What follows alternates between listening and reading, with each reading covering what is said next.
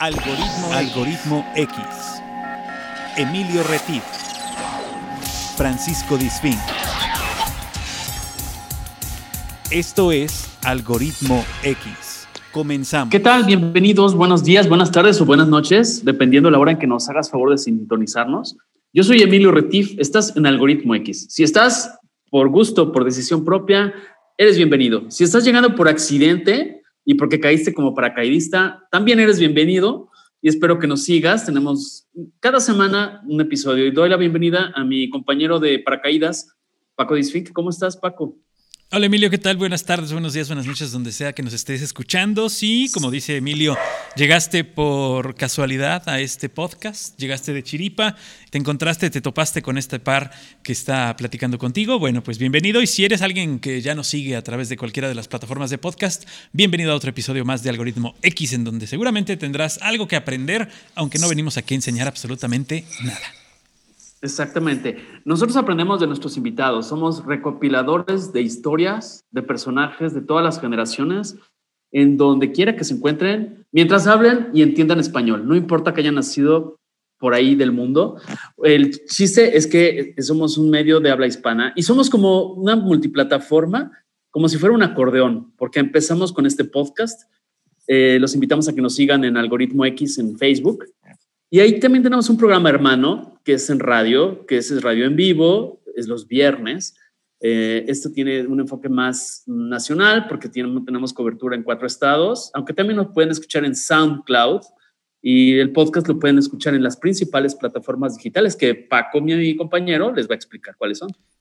Así es, cualquier plataforma en donde se escuchen podcasts, así literalmente, estamos en todas, estamos en Spotify, estamos en Google Podcast, en Apple Podcast, en Anchor, en Radio Public y en, pues básicamente en todas. Breaker. En Breaker también, eh, en Riser, en todas las plataformas de podcast que ustedes, eh, la que sea de su preferencia, buscan Algoritmo X y estamos por ahí, pero también tenemos las redes sociales, está por ahí Facebook, eh, tenemos el perfil de Facebook donde Emilio eh, tiene a bien poner algunas preguntas curiosas. Y también eh, tenemos la versión de video, que es una nueva plataforma en donde se está pues teniendo como el contacto con el público femenino y que conduce nuestra amiga Mariana Munguía y lo está haciendo. Apenas estamos iniciando en esa, en esa sección, pero si nos buscan por ahí en Facebook podrán, este, podrán conocer eh, pues llevamos ya algunos programas, tres, ¿no? Eh, si no me equivoco, tres o cuatro, y bastante interesantes para que los chequen. Eh, es otra manera de llevar algoritmo X hasta ustedes. ¿Te perdí? ¿Me perdiste? No, yo aquí sigo, tú tranquilo. Pero nuestros invitados. Ahí están también. Ah, bueno, ok. Bueno, entonces continuamos. lo que pasa es que están muy calladitos porque, son, soy, son soy un este, perdido. Son muy, muy, muy, muy decentes y apagaron su micrófono para no estar dando lata, pero ahí están nuestros invitados. Tú tranquilo. Perfecto. Bueno, nos vamos a ahorita los Aquí seguimos. Nos vamos a ir, nos vamos a ir hasta China porque son dos mexicanos que se fueron a vivir a China. Que fruta vendían, exactamente. Son dos historias maravillosas que ahorita los presentamos. Pero como siempre, me gusta darles breve contexto. Nos vamos a China, es la primera vez que salimos a platicar con gente que vive en Asia. Eh, recordemos que China es la el tercer país más grande del mundo, después de Rusia y Canadá.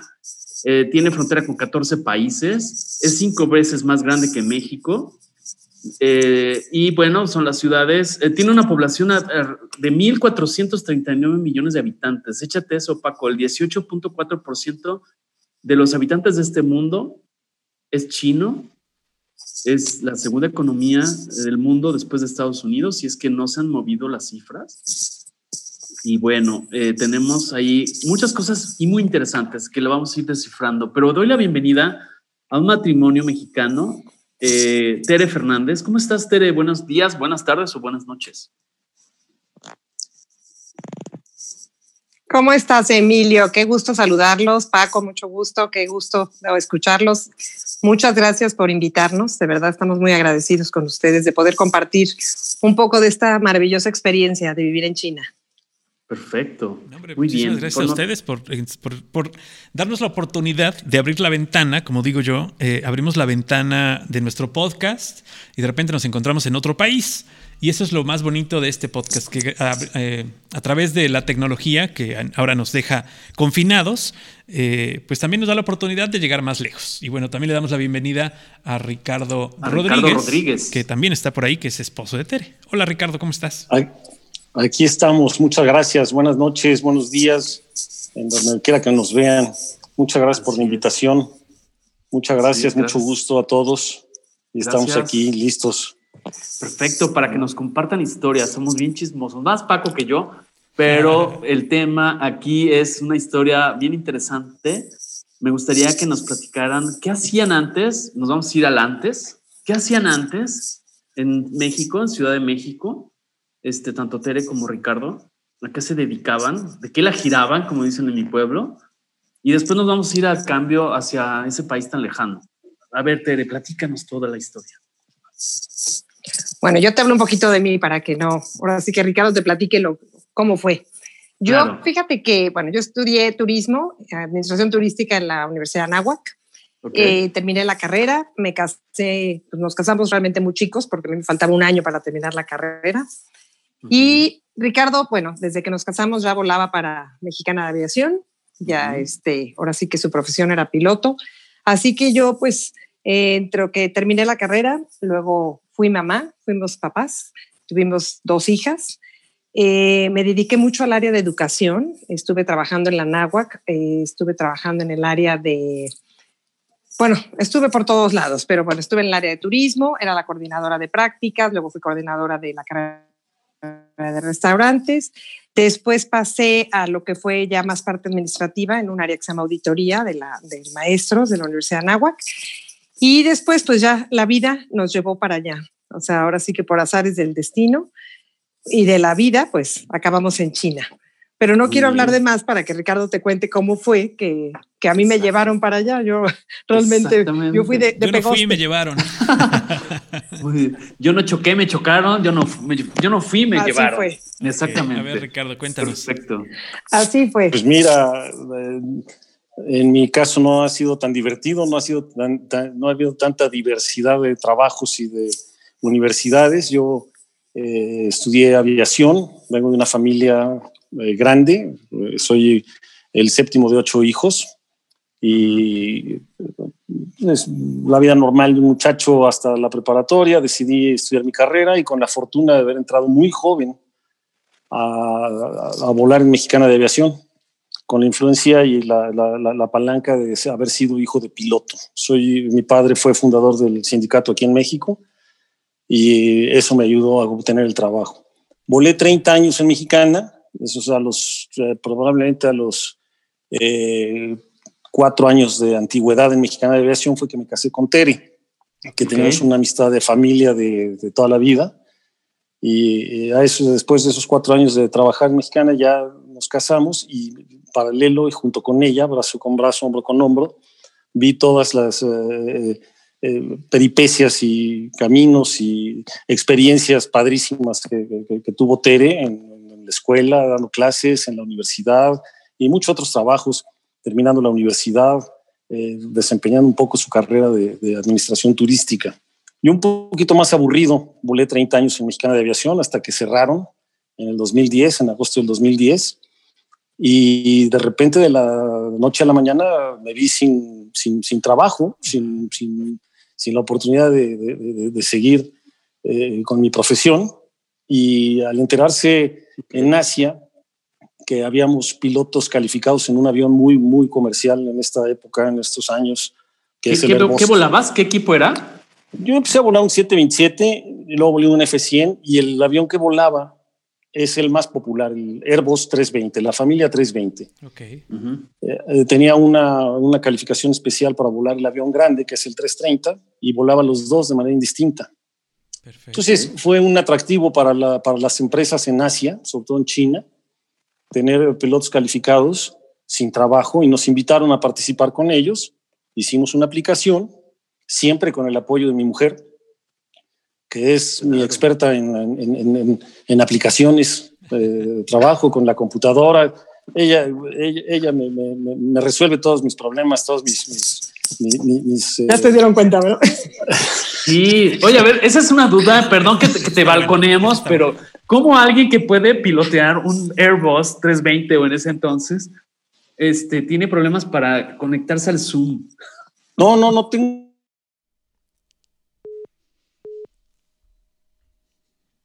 De ver del apapacho de mi esposa. Ah, perfecto. Esa ya es otra No historia. tengo como ningún problema porque de, de hecho hemos participado en otros Zooms que ha hecho ella, estando yo fuera de México, y, y la que sí tiene problemas para meterse al Zoom a los 90 años de edad es mi mamá. Ah, estando bueno. allá con ella, ella este, eh, ha hecho, Tere ha hecho otros Zooms desde aquí de México, y este, yo soy quien conecta al Zoom a mi mamá, que le interesa mucho estar siguiendo todas las aventuras y peripecias de Tere, ¿no? Sí, lo que, lo que pasa es que En realidad fue tengo- más bien no, la no, conexión no de los dos, ¿no? La conexión ¿no? de ambos en la casa y cada quien en su cuarto y cada quien en un lado. Eso fue lo que más bien causó como confusión en este asunto. La separación momentánea de que técnicamente les pedimos. Yo les pedí, por favor, para que no se interfiera la señal y cada quien pueda participar. Aquí que nuestro... Entonces, tal vez el causante fui yo. Así es, porque de- déjenme decirles que Emilio tampoco es precisamente el más práctico en la tecnología, entonces no, ni le hagan para mucho caso. El Airbus ni para el ni para el Zoom. No le hagan mucho caso en ese sentido. No es el experto en tecnología. Sí, no, no. Ustedes comprenderán que de, de- de estar conviviendo y participando, interactuando con 136 computadoras diario en el avión, Así llego a casa y me dice, me dice mi mujer, métete a la computadora. No quiero saber absolutamente nada de Claro que no. en ese momento, ¿no?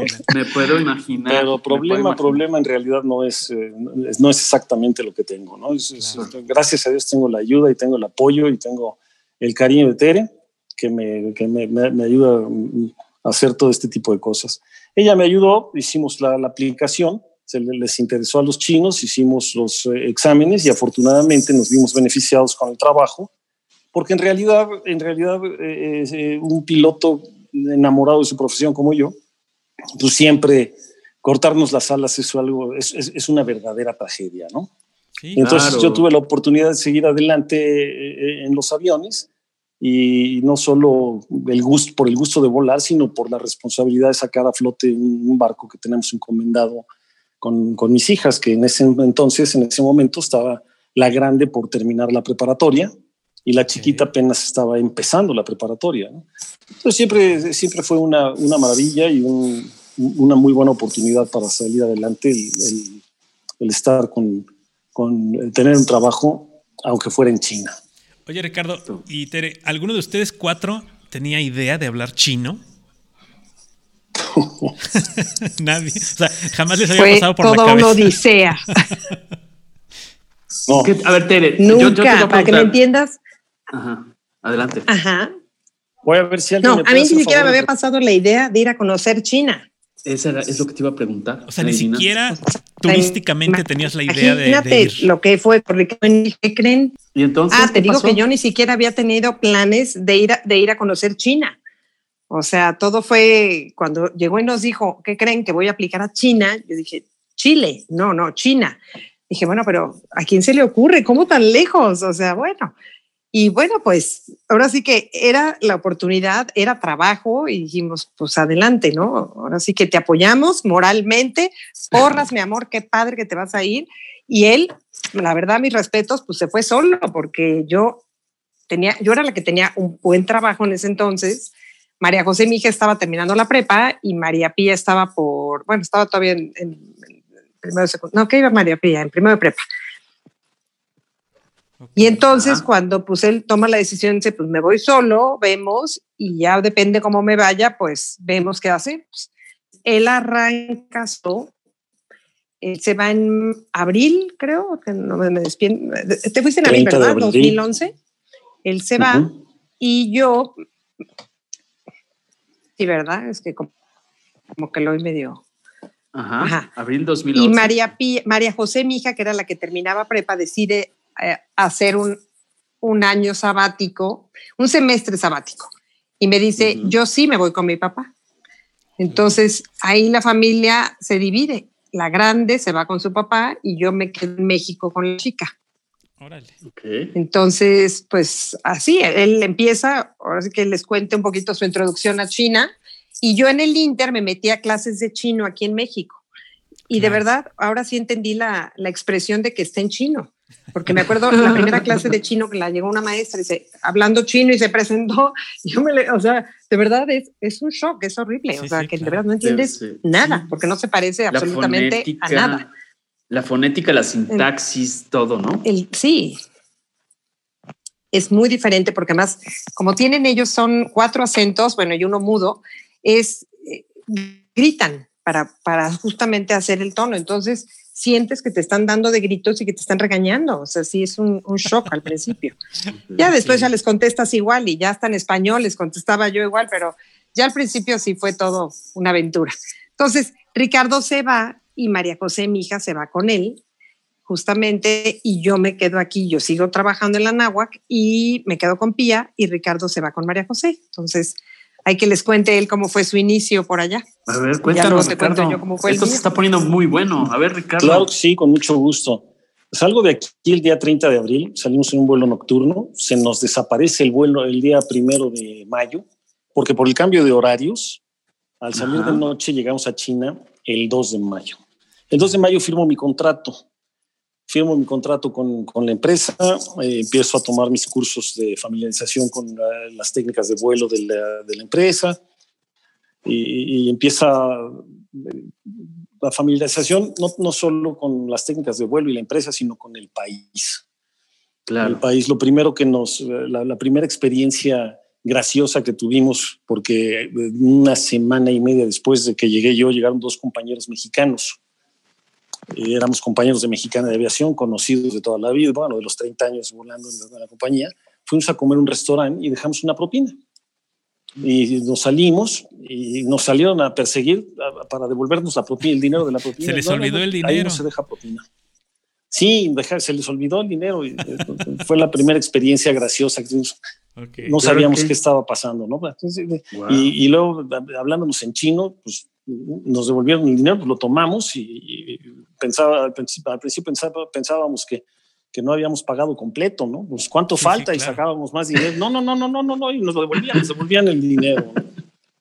ok. Entonces eh, eh, vivimos un tiempo en, en, un hotel en lo que, en lo que nos eh, familiarizaban con el área y, y, nos llevaban a conocer lugares donde pudiéramos rentar un departamento que finalmente hicimos. Rentamos, yo renté un departamentito chiquito, pero muy, muy agradable y cuatro paredes, pero con, con, con, con todo, todos los servicios, sensacional, en un, en un área muy bonita y muy cerca del aeropuerto, muy cerca de mi trabajo.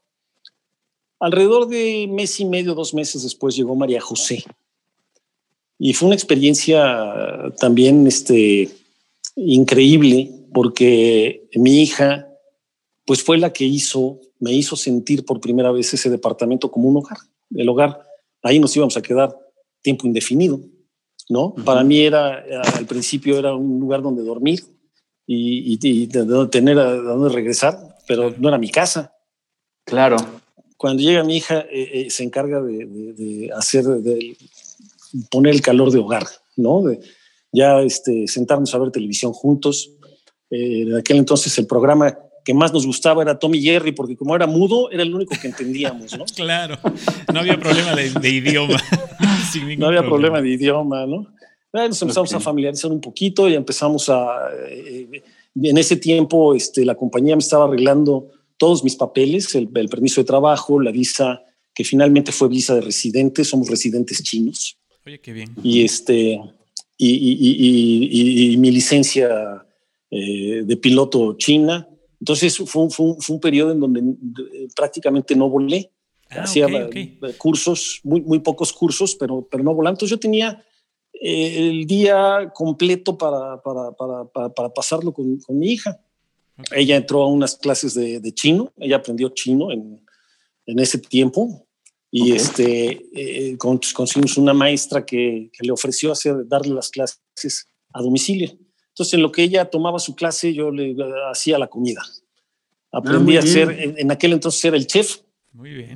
Era, era el chef, que con el tiempo, gracias a Dios, cuando llegó Tere, terminé siendo el ayudante del cocinero. Exacto. Sí, sí, sí, por no decirle de otra forma. Por no decirle de otra forma.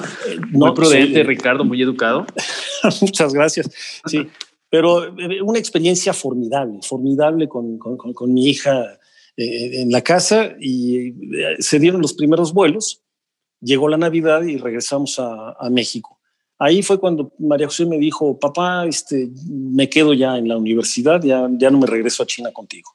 Entonces ya me fui yo solo y estuve prácticamente, eh, coincidió, gracias a Dios, coincidió que cuando María José toma la decisión ya de quedarse en México para iniciar su universidad, empecé a hacer mis, mis, mis primeros vuelos. Entonces ya no estaba, no, no, la dejaba ella sola en sí, casa. Claro. Iba y venía. Debes estar menos tiempo en casa. Un día, Exacto. Okay. Entonces ya. Okay. Sin embargo, ella se desarrolló de manera espectacular en China, ¿no? Sus amigos este, le invitaron a participar como teacher assistant en un kinder.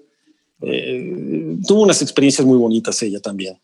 Entonces ya cuando empezaron mis vuelos, empezó mi vida de, de, de, de piloto, pero de piloto soltero prácticamente. Porque Oye, ¿cuánto tiempo transcurrió, perdón, en todo este proceso que nos estás contando? Hasta que del 2 de mayo que firmé mi contrato, uh -huh. el 2 de mayo que llegué del 2011 y firmé mi contrato, los primeros vuelos los hice, hice uno o dos vuelos en noviembre y otros dos o tres vuelos en, en, en, en diciembre, que fueron vuelos de familiarización en los que iba con un instructor chino para que me ayudara a familiarizarme tanto con las áreas de, de, de, de controles de los diferentes aeropuertos claro. como las técnicas de vuelo de la empresa. Claro. Okay. Siete Al, meses más o menos. Sí, más o menos. Y en, en enero ya, eh, estando aquí en México, nos, nos llegó la noticia, tanto a mis amigos como a mí, de que en enero éramos ya lo que le llaman el solo captain el, capitán ya sin, los, sin, la necesidad del instructor. ¿Los parámetros para ser un, un, solo captain allá son más, más estrictos que en México o lo que eran en México en ese entonces? Mm, no, en realidad, porque nosotros eh, llegamos allá con una... Yo llegué allí a, a, China con una experiencia de cerca de 19 mil horas de vuelo. Claro. Entonces, ah, eh, son, son, 19 mil horas de vuelo, 30 años de, de, de, de antigüedad. Había instructores que se, había instructores que se sentaban junto a mí. Que tenían 25 a mis, años. Sobre todo mis compañeros. exacto, no 25, pero sí, sí en los 30, ¿no? Claro. En los 30, abajo de los 40 años. Híjole. Y okay. este, se, se, entablaba una plática muy agradable. Se entra, a veces, a veces eh, se, se, topa uno con toda clase de gente, ¿no? Uno que yo soy el instructor y yo estoy arriba de sí, ti. Sí, claro. Pero pues, de, de, la experiencia nos enseña a manejar ese tipo de, de, de, de, de, circunstancias. Sí, pues sí, sí. Se, sentaban, se sentaban y, junto, a, junto a Bimbo a, enseñarle a hacer pan, pues está canijo, la verdad. Eh, no, no, lo quisiera yo decir de esa forma exactamente, ¿no? Porque Pero mis respetos también para ellos, quienes son, son capitanes. Pero también, sí es diferente. Es, o sea, sí es diferente el estilo de contratación, el estilo eh, laboral. Eh, sobre todo, como dices, había que naturalizar la manera de viajar y de volar a China, porque tú habías viajado, a pesar de que tenías 30 años, eh, no habías tenido el, contacto con los controladores de allá, con cómo se hacen las cosas. O sea, sí había un proceso que había que seguir.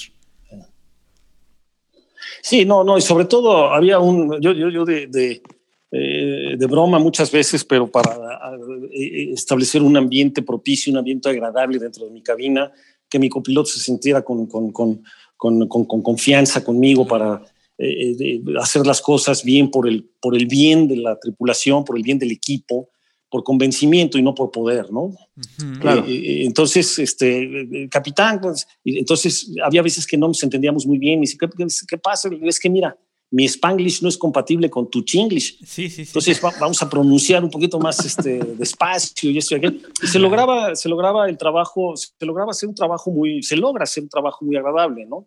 Sí, a veces claro. sí tenemos, este, a veces teníamos la, la, dificultad de entenderle al controlador en, en, inglés porque quieren hablar muy rápido y, de, y ellos tienen la, la, el, la, cosa de que tienen muchos aviones al mismo tiempo, entonces tienen que dar una instrucción más rápida y no, no lo entendí. Entonces tiene uno el recurso, aunque está claro. prohibido por la licencia en China, de, mi licencia dice están prohibidas las comunicaciones en chino con mi avión, Okay, o sea, claro. A veces que hay que hacer recursos, hay que hacer, eh, echar mano de todos los recursos y decirle al copiloto, pregúntale en chino, porque nada, no lo entendí. Claro, Entonces claro. el copiloto usa chino, le, le, pregunta y me traduce, ¿no? Me okay, traduce. Sí, Hubo una, un, una, en particular en la, en la, que, en la que este, sí, sí, sí me metí en, un, en una situación este, particular y, tuve que parar las comunicaciones, hacer mis procedimientos y ya decirle al copiloto después, ahora sí ayúdame, ¿no? Claro. al controlador esto. pero, pero siempre fue, siempre fue un ambiente, el 99% de las veces un ambiente muy agradable. No faltó la gente que nos vio con recelo, nos vieron con, con, envidias, nos vieron, qué vienes a hacer tú aquí a mi país a trabajar. pero había que, eh, se, manejaban de alguna forma. Qué bueno. Claro. Yo quisiera hacer un intercorte en la novela porque estamos yendo en retrospectiva. Y Tere, en esos siete meses, ¿qué pasaba? Seguía aprendiendo chino. ¿Y qué más, Tere? Platícanos toda la historia. sí, porque además también, te, dejaron soltera. Voy a platicar, Emilio. Exactamente. Yo aquí conocía chinos, no, no es cierto. No, te voy a platicar. Realmente cuando Ricardo se va, se va, pero no se va, porque amablemente venía a visitarnos cada seis semanas. Ah, o sea, ah, él se fue a vivir a China, pero su sistema de vuelo era seis por dos, ¿no, gordo? Que no diga yo mentiras. Entonces él más o menos venía cada seis semanas, venía a visitarnos. Entonces, a pesar de que estaba en China, pues venía, se quedaba aquí. El pobre llegaba, o sea, tomaba casi, casi, llegaba de un vuelo y tomaba el siguiente avión para venir a vernos. Y luego ya se quedaba aquí dos semanas y tomaba el vuelo para llegar justo, casi casi para subirse al avión de, de, su trabajo, ¿no? Ya para empezar a volar, para no desperdiciar ni un segundo.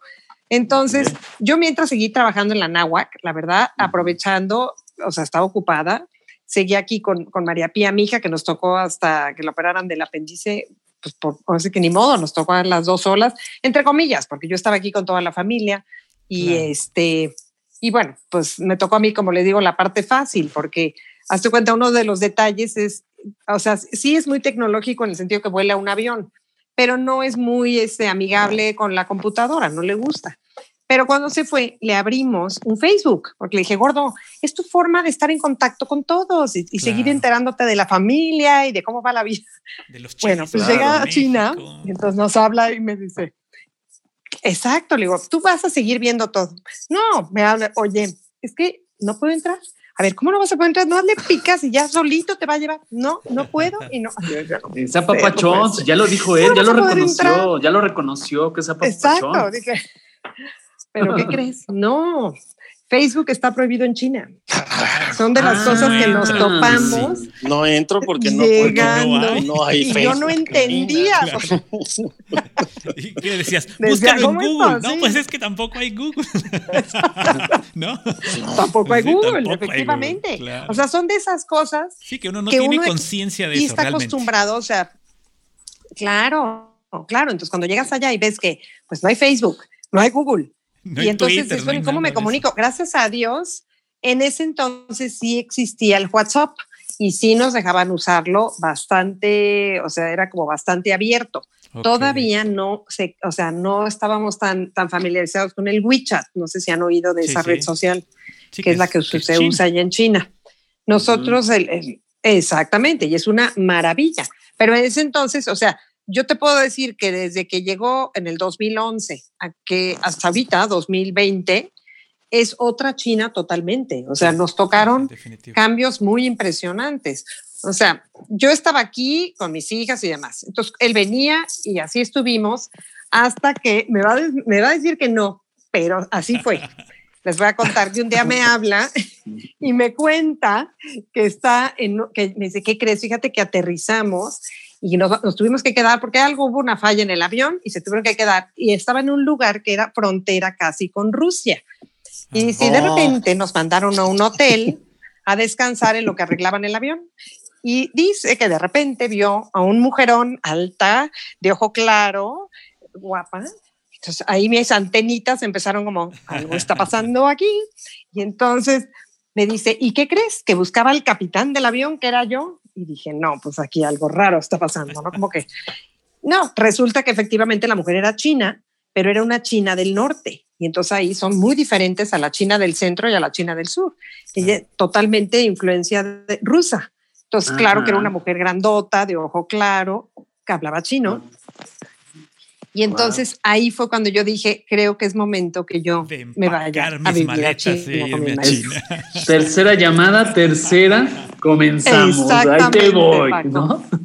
Perdón, Ah, perdón, que, pero vamos a perdón que dejar que mira, Ricardo aunque levante el dedito, Sí. me va a decir que no. Que Ricardo nos diga Derecho de réplica, Sí. derecho A de réplica, es capitán. totalmente, es Capitán. totalmente correcto, es muy cierto. Era una mujer muy guapa, una mujer alta, eh, de pelo güero, eh, ojo claro, y venía buscando al capitán del avión, pero lo que a Tere no les está platicando es que era la que estaba buscando quién le pagara la cuenta. Sí, claro, por supuesto.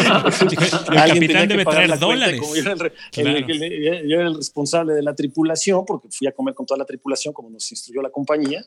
Entonces ella era la representante del hotel en donde nos Ah. quedamos, que estaba buscando la firma para pagar la cuenta de la la comida de toda la tripulación. Ah, Claro, ok. sí. Siendo era- así, ya te damos el beneficio de que te buscaba- estábamos Sí, difamando. No buscaba precisamente un sugar ¿Cómo daddy, ven? sino que más bien buscaba ¿Eh? que pagara la cuenta. Para nada. A ver, vamos con la fiscal. Así es. Vamos con la fiscal. Bueno, yo continúo. Pues en ese momento es cuando hablo con mis hijas y les digo, ¿cómo ven si me voy de plano? No, mamá. Me dice, claro que te vas. Me dice, mi papá está ya muy Pues solo sí. y tú, pues aquí, aunque.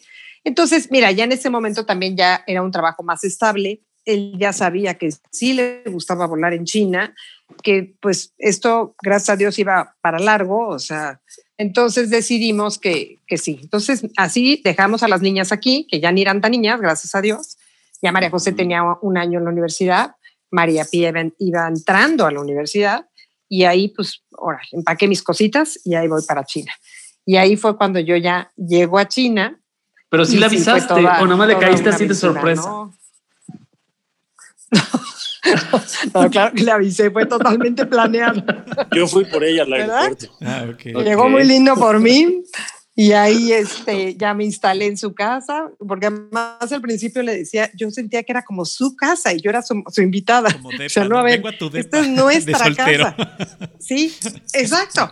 Me costó mucho trabajo sentir que de veras ya estaba yo en mi casa, como que yo siempre, pues sí, como hablábamos y todo, y él estaba allá, y yo acá, pues era su casa y mi casa. Pues sí. Entonces sí, fue al principio así como un shock cultural, porque este, pues sí, fue, o sea, ya ponerte ahora sí que las pilas y decir, ya me voy a quedar aquí, ya esta es mi casa y tengo que empezar desde, pues ir al súper, ir a la tintorería, o sea, hacer una vida. Sí, Porque claro. él, gracias a Dios, se, seguía volando. El, pues mira, tenía vuelos relativamente cortos porque se iba dos días, regresaba y así. Pero pues yo no tenía hijos allá, no tenía trabajo allá, no hablaba el idioma. Entonces sí, al principio fue, hijo, ¿qué voy a hacer? O sea, ¿cómo me...? O sea, Claro, Pues estudiar el horóscopo chino. Te- te- Estudiar Sí, el exacto, horóscopo pero en chino. Te empiezas a enfrentar, a enfrentar a otra cultura, a una cultura que te recibe además con otro idioma que no tienes idea de cómo se habla ni nada, o ya tenías más o menos idea porque estudiaste un poco, pero no es lo mismo estudiarlo en una escuela que ya es enfrentarse a las personas reales, ¿no? Como te hablan realmente, es así como eh, debe ser un shock bastante Así fuerte. es. Pero además yo creo que eh, algo que eh, hemos han coincidido muchos de nuestros invitados en cuanto cambian de, de país, que sí al principio pues andan turisteando, ¿no? Pero lo turista se les quita en la primera semana, ¿no? Y dices, ya no soy turista, ya soy de acá. O sea, ya tengo que ver qué tengo que hacer. O a ver, dice Ricardo que no, a él, a- a- a- creo que Mira, a Tere no se le ha quitado lo turista. Que no. A Tere no se le quita lo Ah, turista. qué bueno. Oye, qué bueno, es que eso es padrísimo. No, claro, porque de- honestamente el- eh, ella tiene, es tan inquieta y que le gusta ir y conocer y subir y bajar. Qué Entonces, padre. Eh, decía yo, oye, vengo de vuelo, déjame descansar un ratito. Dice, no, no, no, ya tenemos aquí, vamos acá, y vamos allá, y ahora vamos a comer. Y vamos a-". Es que eh, cuando tuvimos la oportunidad, eh, eh, la fortuna de conocer, llegando y llegando, conocimos a una familia espectacular, una familia lindísima. Él puso, fue a abrir Bimbo a, a- a China y nos introdujo a, a una, a una sociedad de hispanohablantes, hispanoparlantes. Ok. En China es un poco difícil, eh, los chinos no, no, no, no, no se abren a una amistad para, para ven a, a social, a socializar con los extranjeros. Ellos son muy amables eh, en el trabajo. Eh, mis copilotos no me permitían cuando me invitaban a comer en un vuelo eh, pagar la cuenta.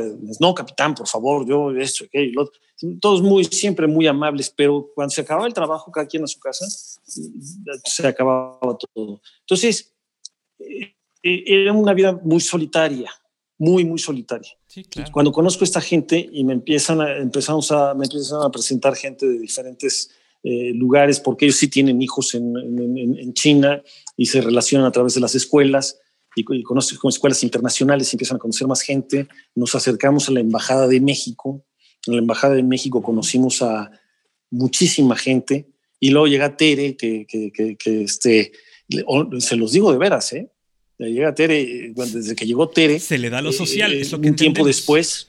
No, bueno, eh, llega, el que llegara, eh, que preguntaban, oye, háblale a Tere, y háblale a Tere, y pasaron, y Tere, y Tere, y Tere, y Tere, y Tere hacía una, una red de, de, de, amistades muy, muy bonitas, muy bonitas, okay. que al ratito estábamos invitados en, la, en, las embajadas de todo el mundo claro. a pláticas, a, claro. a, este, sí, eh, y, te, y, y, en realidad, ahorita Tere que abunde en esto, por favor, ella, que, que yo salía de vuelo, pero ya se quedaba, y que me haga favor de ayudarme con esto, pero nuestra vida social fue mucho más activa en China de lo que teníamos en México.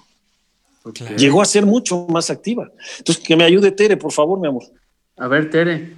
Ya habías ah. abierto la embajada mexicana allá en China. ¿no? Claro, ya llegué a abrir. Se llegó a nombrar embajadora de China. Claro.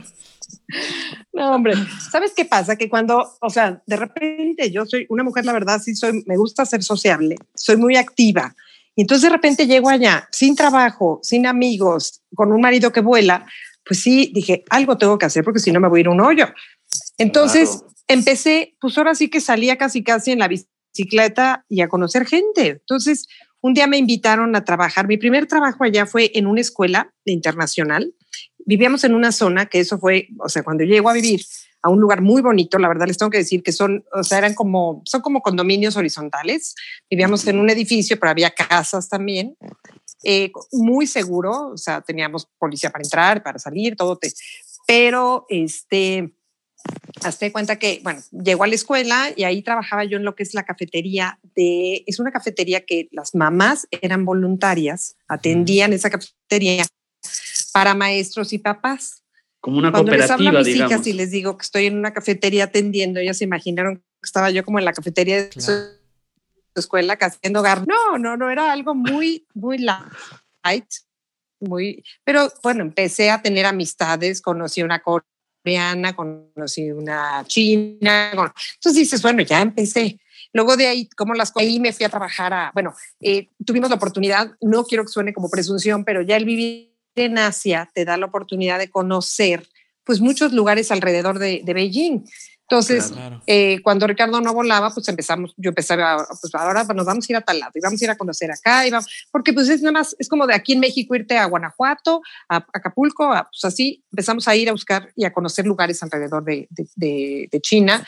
Entonces, tuve contacto con una agencia de viajes y yo como turismo, pues estuvo padre porque entonces al rato le pedí a la de la agencia que si me dejaba trabajar con ella.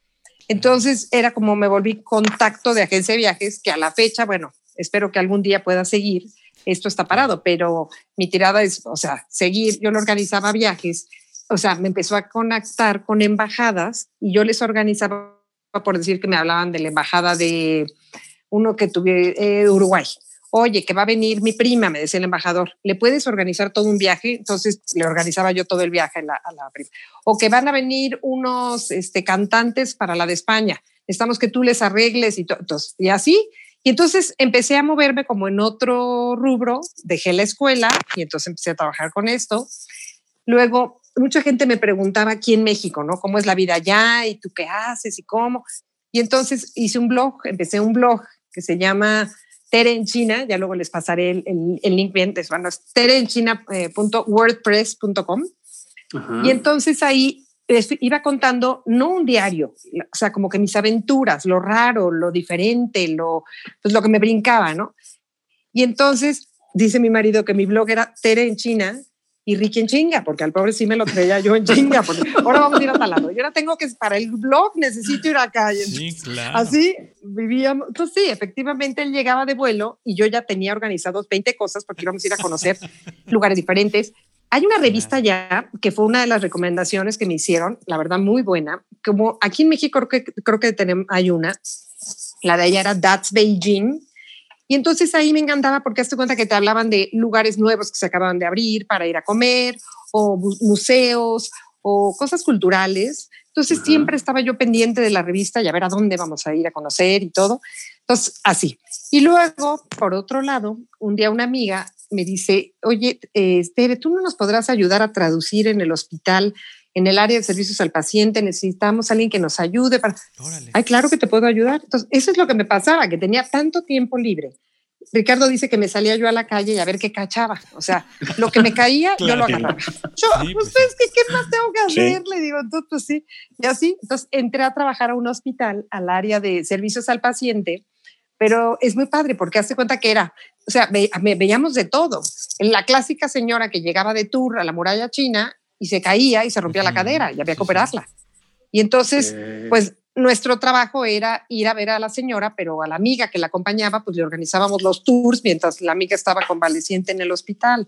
O, ¿me entiendes? Era un poco hacer sentir al paciente y a sus acompañantes un poco mejor y además les organizábamos, pues que si se les vencía la visa, pues había que actualizárselas. y consígueles hotel porque ya el tour ya se siguió y ella se quedaron. Oye, Tere, deberías de venirte a gobernar este país. O sea, alguien que ordene la cuestión de vacunas, alguien que ordene la cuestión de turismo, ¿no? no Digo, este, yo pienso que sería te voy a postular, te voy a postular. Tienes, falta que nos más habilidades, más habilidades que muchos de los que están ahí. Que cierto personaje. Órale, órale, Emilio.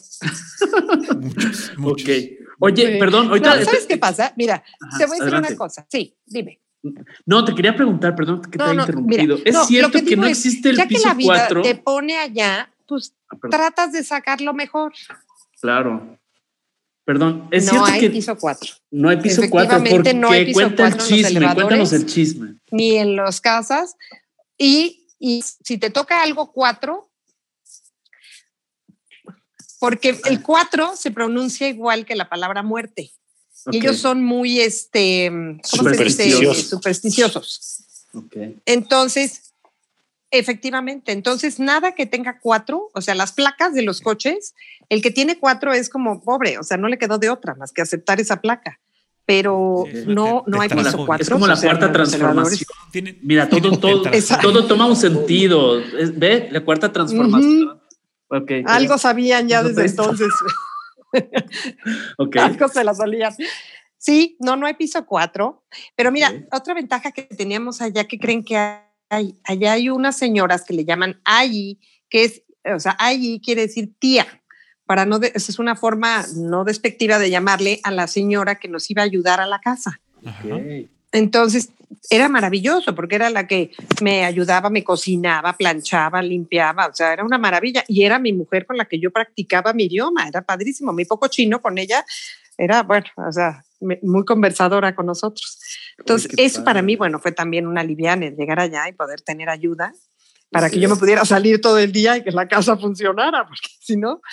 Pero este, o sea, son de las cosas así que digo que China, la verdad, o sea, tiene cosas maravillosas. Como dice Ricardo, siempre estaremos muy agradecidos con los chinos de que nos dieron esta oportunidad, porque si no ha sido así, o sea, yo nunca he ido a China. Sí, claro, yo te decía, Tere, que, que eh, bueno, como bien lo decías, no tenías eh, la intención ni siquiera de, irte a turistear a China, pero creo que eres una mujer 4x4 todoterreno y te adaptaste bastante bien a China. Así es, así es, Paco. La verdad, créeme que, mira, mi poco chino me abría las puertas. De verdad, ahí, o sea, tenemos que decirles que los chinitos dentro de todo eran gente muy amable, o sea, nuestra poca comunicación, aunque fuera señas y demás, pero, pero hacían todo el esfuerzo por tratar de entender y yo también de comunicarnos. Entonces, tuvimos experiencias como por decir, mira, cuando entró, al principio cuando llegó Ricardo, los taxis no se paraban cuando te veían extranjero porque decían, no le voy a entender, ¿a dónde lo voy a llevar?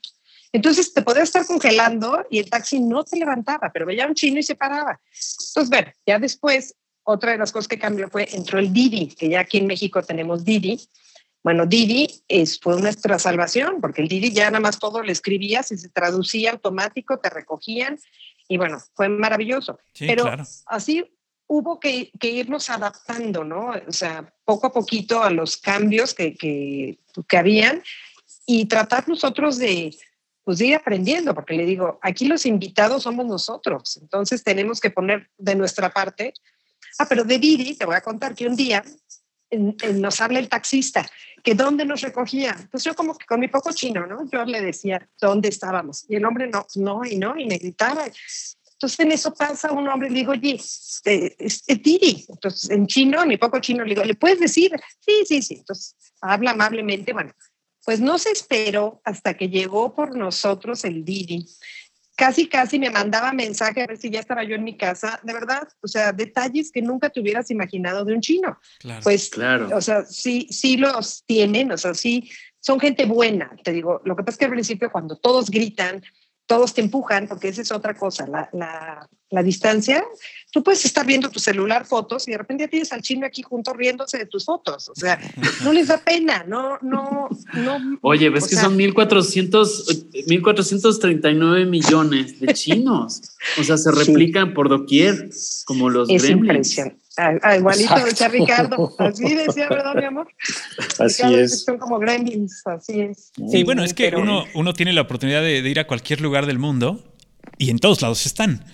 Tú te encuentras chinos en todo el mundo, así como mexicanos te encuentras en todo el mundo, chinos también hay en todo el mundo. En todos lados. ¿A dónde sí, ya, eh, China es una invasión. Ya es una invasión. Y yo creo que yo he tenido malas experiencias con chinos, sobre todo eh, en, bueno, eh, tanto en Europa como en Estados Unidos, pero he tenido experiencias con ellos que son groseros, que son, este, que se quieren meter en las filas, que, son, que son sucios, que tiran la basura en la calle. No sé si eso lo hacen porque están fuera de su país y saben que no les van a hacer nada, o si lo hacen porque así sean. A ver. Que te conteste, Ricardo. Hay de todo. Hay, de todo, hay de todo. definitivamente, este, a donde vayas eh, vas a encontrar toda clase de gente, ¿no? Hay gente muy amable, hay gente educada, eh, eh, sus costumbres y sus tradiciones milenarias las conservan A, toda costa, ¿no? Las conservan a toda costa.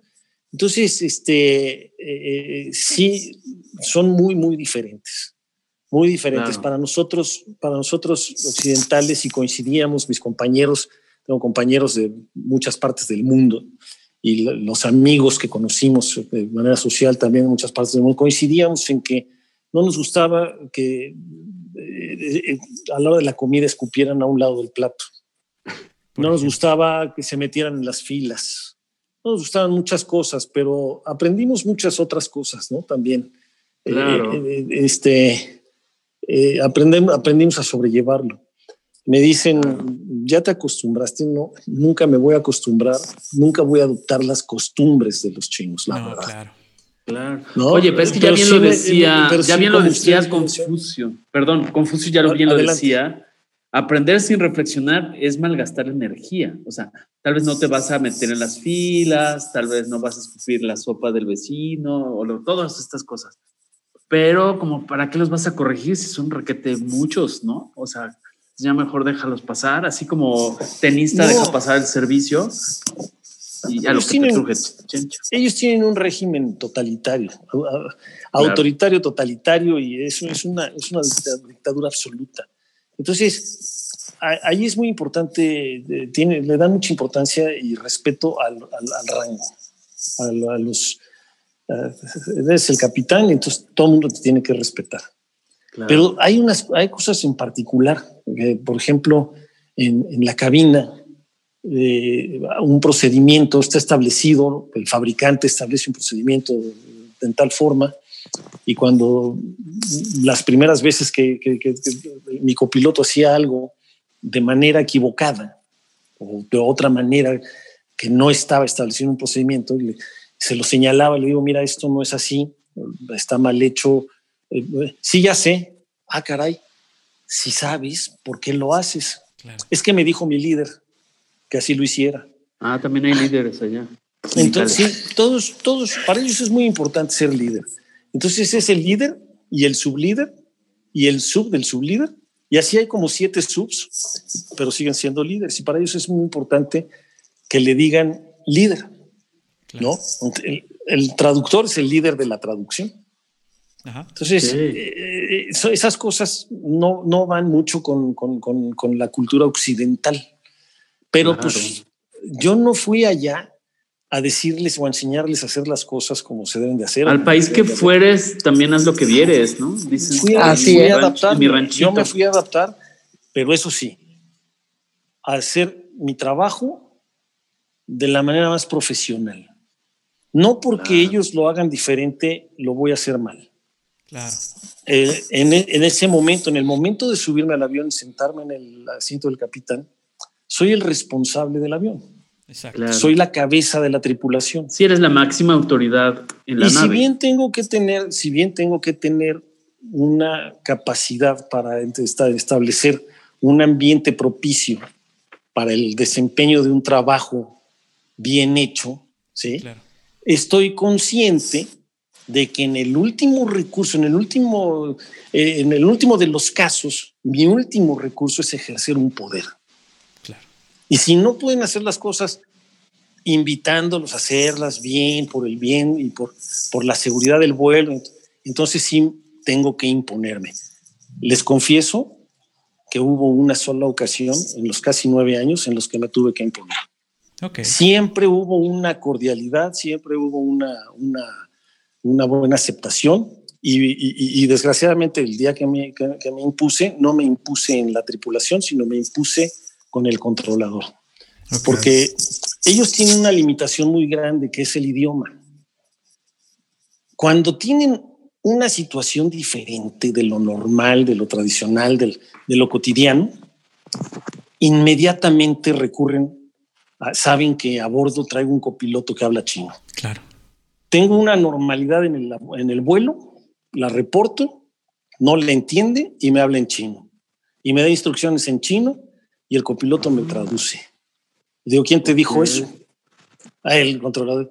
Ahí fue donde me tuve que imponer y decirle, el controlador no sabe que tú tienes una, una carga de trabajo extra por la eventualidad que tuvimos en, en, el vuelo. Tienes más trabajo, tienes una carga extra de trabajo. Si a él, él todavía te mete una carga más, hablándote en chino para que me tengas que traducir, te va a reventar. Claro. Dile que no quiero más comunicaciones y vamos a hacer nuestro procedimiento. Cuando estemos listos le avisamos. Ahí me tuve que imponer con el controlador. Fue la única vez. Muy bien. Claro. Ok, vamos con nuestra corresponsal en tierra. Vamos con nuestra corresponsal en tierra, con Tere, y platícanos a ver qué onda con la comida. O sea, este, ¿qué se comía ahí en casa cuando llegaba el capitán? Este, tlacoyitos, taquitos, o, o ya estábamos. Te vas a sorprender, Emilio te vas a sorprender, pero sí se había tlacoyos, no, tlacoyos, tlacoyos no, pero había sopes, había tortillas. Yo, fíjate que fue una sorpresa cuando llego allá y resulta que había un señor que se llamaba Pablo Pasapera. Te digo, lo hablo en pasado porque él ya no está en China. Este, Pablo se fue a abrir una taquería, creo que fue el tizoncito que abrió allá. Y resulta que este, pues no pegó tan bien como esperaban cierra el restaurante, pero él se queda y él se queda haciendo tortillas. Y no sabes el éxito que tienen sus tortillas, sobre todo para la gente como nosotros, todos los que estábamos llegando, mexicanos, latinos, hasta los colombianos, porque decían que eran como sus arepas. Pues mira, fue un éxito. Eran las tortillas más caras de mi vida, porque pagábamos. O sea, sí, sí, o sea, ni quería yo comparar el kilo de tortillas aquí, creo que está en 14 pesos, allá creo que me costaba 140 pesos pero lo pagaba feliz. Entonces lo que hacía era congelaba mi kilo de tortillas, iba sacando una por una para que no se me fueran a echar a perder y las cuidaba como un tesoro, pero mira, podíamos comer desde tacos. Me llevaba yo, claro que iba yo cargando, había una maleta de comida porque me llevaba yo mi Nor Suiza, porque el Nor Suiza de allá no me gustaba, sabía chino, como les digo, muy, ah, no sé, pero me llevaba también mi, mi mole poblano, me llevaba también, bueno, este, obleas con cajeta, dulces mexicanos, o sea, sí iba yo cargando con todo. Pero allá no saben la maravilla porque, mira, comen muchísima verdura, mucha. Entonces, Este, ellos cocinan todo en un wok, que es Ajá, como una, como un sartén un así tazón. profundito. Ajá. Y todo lo hacen ahí. Y ellos además, ¿sabes qué? Es compran al día, o sea, no como nosotros, que bueno, yo aquí cuando estoy en México vengo y compro, voy un día al súper y compro como una loca Claro. para toda la semana. Llenas el refri No, y ya ellos van, todo. exacto, no, allá van diario al súper. Entonces, diario van al mercado, compran sus verduras y todo lo que comen es muy fresco. Una aventura que tuve fue un día me metí a unas clases de cocina para conocer gente. Dije, ay, qué padre, voy a ir a conocer mucha gente. Llego a la clase de cocina china, además, pues dije, bueno, voy a aprender cosas de aquí. Y resulta que todos los que estaban, ya sabes, yo, hola, soy Tere, soy de México, ¿cómo está tú de dónde? Ay, yo soy, había americanos, había franceses, pero todos eran turistas, o sea, estaban de paso, nadie se quedó Claro. en Beijing, o sea, no puede ser. Pero bueno, y bueno, hazte cuenta que el tofu, ahí, aquí no lo como, allá, bueno, es una delicia. Luego estábamos los dumplings, que son también, Ajá. sí los conocen, los dumplings. Luego allá hay una cosa que se conoce, bueno, no sé si han oído que se llama hot pot. No, eso sí. Es, no. no saben la delicia que es. Mira, el hot pot, hazte cuenta que llegas a un restaurante y te dicen, a ver, ¿cómo quieres tu caldo? Es como una sopa. Entonces te dicen, hay con champiñones, hay como un consomecito sin nada, hay picante, sin picante. Entonces ya escoges, eh, primero la base es tu sopa. Y ya después, el segundo, tú pides que te traigan todas las verduras que se te ocurran. Había espinaca, lechuga, este, champiñones, eh, brócoli, todo lo que se te ocurra. Entonces te lo traían crudo. Tu sopa te la ponían como en una, como en una hornilla, ¿hazte cuenta? Entonces tu sopa estaba Ajá. caliente. Entonces todo esto viene crudo. Luego la carne venía como rebanada, muy delgadita, como si fuera como sashimi de carne. Ajá. Entonces todo lo echabas a tu sopa y lo ibas sacando y te lo comías con una pasta como de ajonjolí. Ay, no saben qué delicia, con Qué rico. cilantrito y cebollita picada. Una delicia, de verdad era así de mis platillos. El bowl está, está como en una eh, eh. Ajá, sí, que está caliente todo el tiempo. es- siempre, siempre tiene un lumbre y se está calentando el caldo y Ujú. todo lo que pones ahí es la manera como lo cuecen. Sí, se cuece en el momento ¿Cómo se- antes de comer. Se cuece. ¿Cómo se, llama, Exactamente. ¿Cómo se llama en Japón esto? Es este Este, el shabu shabu. shabu shabu. Ah, En- ok. En Japón Hot se conoce como el shabu shabu. Ya, Hazte claro, cuenta. claro. Ok. Bueno, una delicia, porque igual están los noodles que, que también te los llevan en crudo y los echas ahí y todo se cuece ahí. Luego, bueno, el famoso pato Pekín, que ese es padrísimo porque te lo llevan, o sea, íbamos a un restaurante que nos gustaba mucho, en, en- como el- a la intemperie, el lugar muy bonito. Y entonces te llevan, llega el, mesero con el pato totalmente dorado y ahí enfrente de ti lo rebanan y te lo sirven y te la traen como unas como tortillas de, de harina muy delgaditas y entonces le embarras como una mermelada de ciruela y luego qué ya el, pa- el pato con pepinito, cebollita.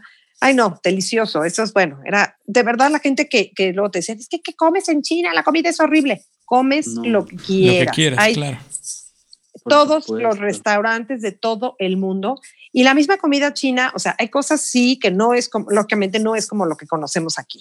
O sea, no es como el, ¿cómo se llama este famoso aquí? Tiene el Hunan y hay otro también chino muy bueno, este, ay gordo, el que te gusta, este, Ah, el eh, Pief Chang. el, ándale, el PF Chang, nada Ajá. que ver No, no, bueno. con la comida que, ver, claro. comíamos allá. Exacto. Nada, nada, nada, nada. Entonces sí fue un Entonces- shock, así como que cuando llegamos con la comida, porque decía, esto, esto no se parece nada a lo que yo pido allá, ¿no? Claro.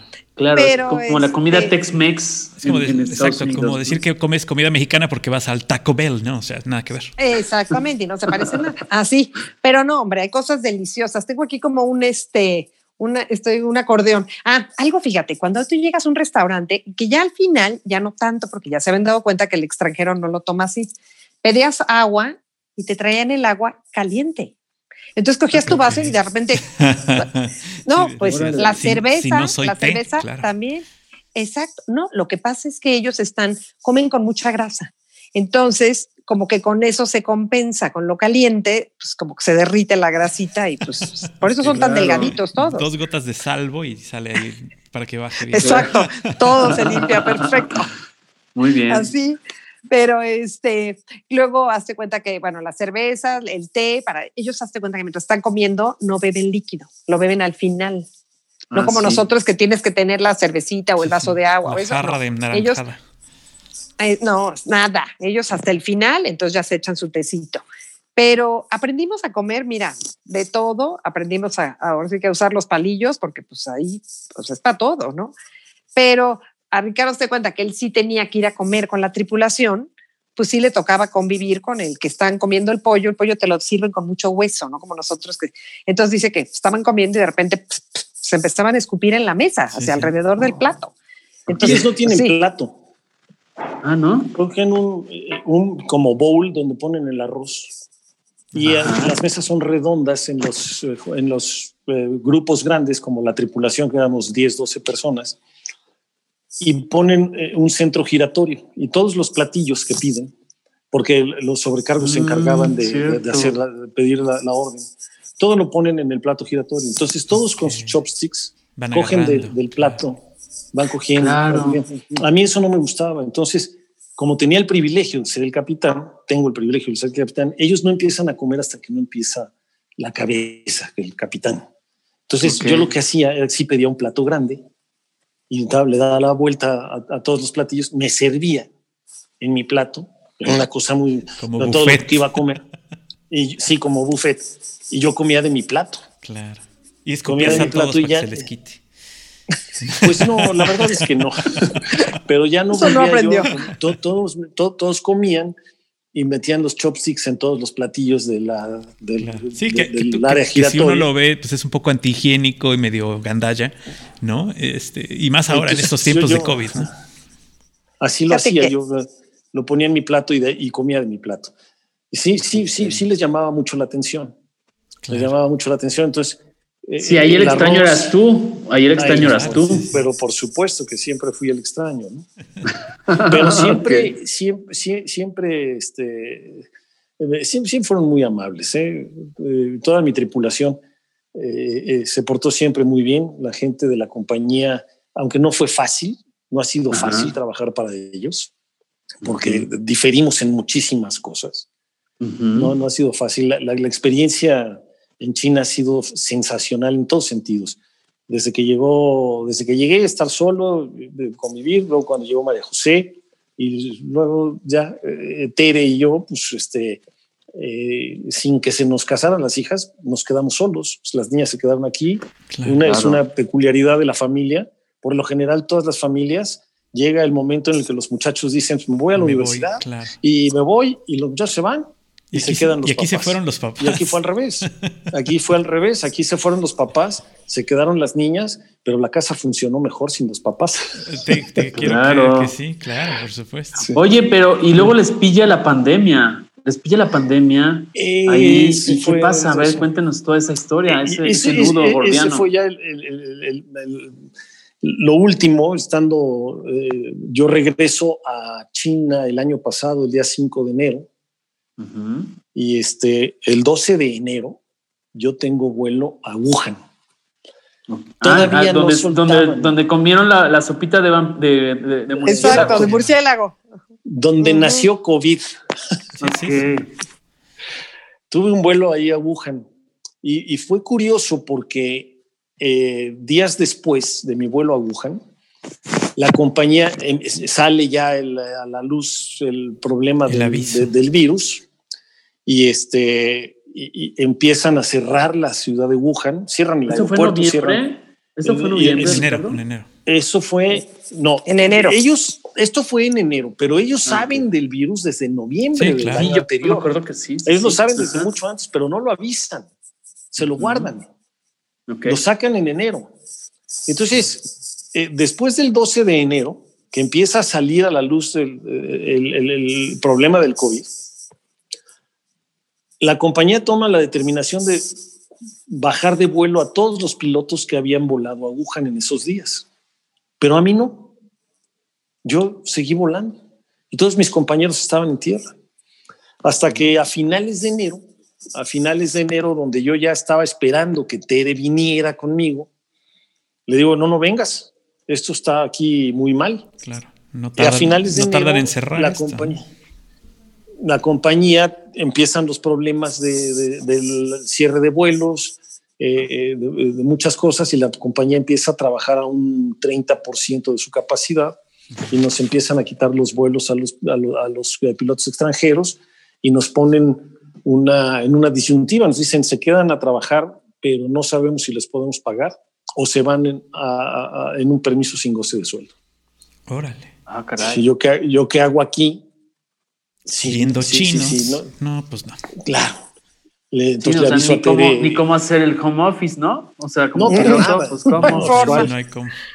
No, y además este, empiezan las dificultades porque se empiezan a cerrar los países, sí, sí, los claro. vuelos a los, a los diferentes países del mundo. ¿Y cómo, y, y cómo me salgo de China? Entonces dije, no, esto no conviene, yo me, tengo, me, me voy. Y bueno, este, esperemos que regresen para marzo, abril. Ah, dije, bueno, sí, voy claro. y regreso. Me voy y regreso. Entonces tomé la decisión. O sea, marzo, abril del 2020. Del 2020. O sea, sí, claro, estamos hablando hace, del año pasado. Sí, claro. Sí, sí. Entonces se empezó a alargar, alargar, alargar. Yo llegué aquí el 5 de febrero del 2020. Hace un año. Hace, hace un, un, año. año mira. Y y, este, sí empezamos a ver que si en abril, no, mayo tampoco, junio, julio, mira, calculamos porque éramos dos mexicanos nada más, ya nada más quedábamos dos, los otros ya se habían jubilado, ya, se, ya habían terminado su, su, su periodo de trabajo en China. Y, este, y coincidimos que para octubre era probable que pudiéramos regresar. Él toma la decisión de regresar a China, se fue en octubre y yo dije, mira, octubre tiene dos meses, eh, cuatro meses tenía mi nieto, ¿no? Nació mi, mi, nieto en agosto. Dije, después de tanto tiempo en China, eh, fuera de México, le, lejos de la familia, me voy a aguantar hasta enero. Me voy en enero a China. Voy a pasar la Navidad con la familia y, claro. y tomé esa determinación. Me salió bien el volado, me salió muy bien porque mi amigo, el que se fue en octubre, no ha volado desde octubre. Ya regresó a China, no, no, no, no le han puesto vuelos y las condiciones. A, a, aquí en este régimen eh, totalitario y autoritario de ellos, aunque tenemos firmado un contrato uh -huh. eh, a través de un tercero, nosotros somos un outsourcing. Sí, claro. Que, eh, el contrato está para que, para, para, para que nos obliguen a cumplirlo a nosotros. Sí. Ellos pueden hacer con el contrato lo que se les pegue la gana. No puedes este, demandarlos, no hay derechos humanos, no hay derechos, derechos no tienes. O sea, no Entonces, hay ninguna compensación, simplemente pararon el, el, banderazo del taxi. Nada.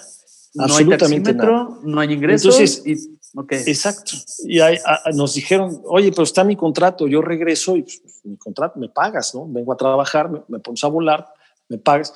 No, ok, te, te, te, vamos a pagar cuando, cuando vueles.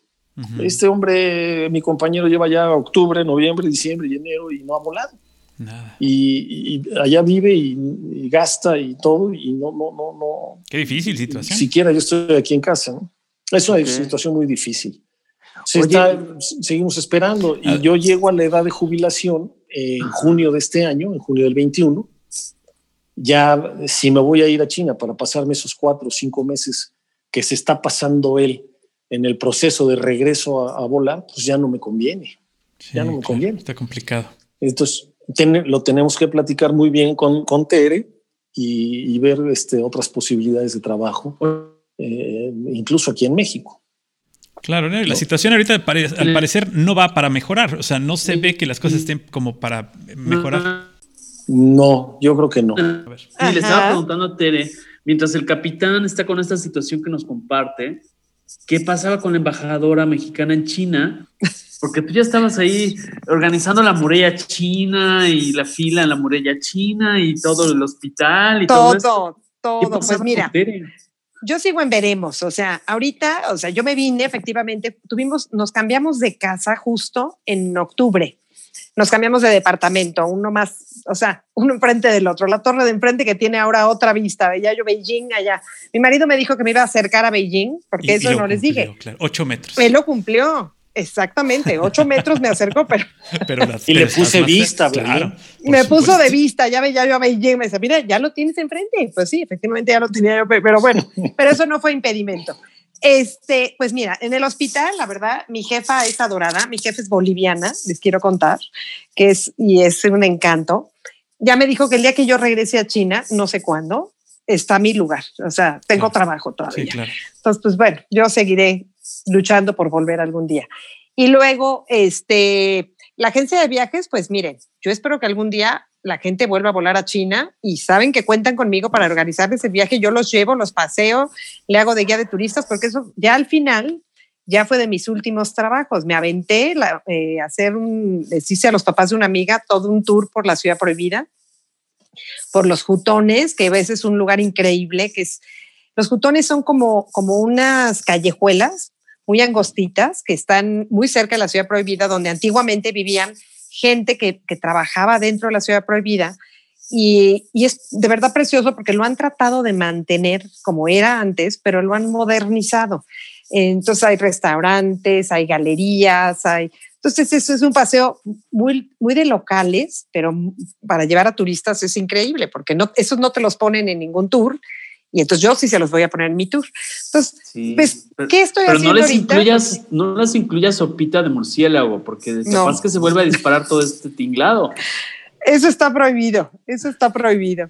Pues mira, ahora sí que este, esperando volver, la verdad, por lo pronto tuvimos que, quitar la casa a distancia, que eso se lo debo de agradecer a una, una amiga lindísima de, de allá, que, que a distancia nos, pues, nos quitó ahorita la ah. casa, está mi casa empacada en cajas, estamos esperando volver.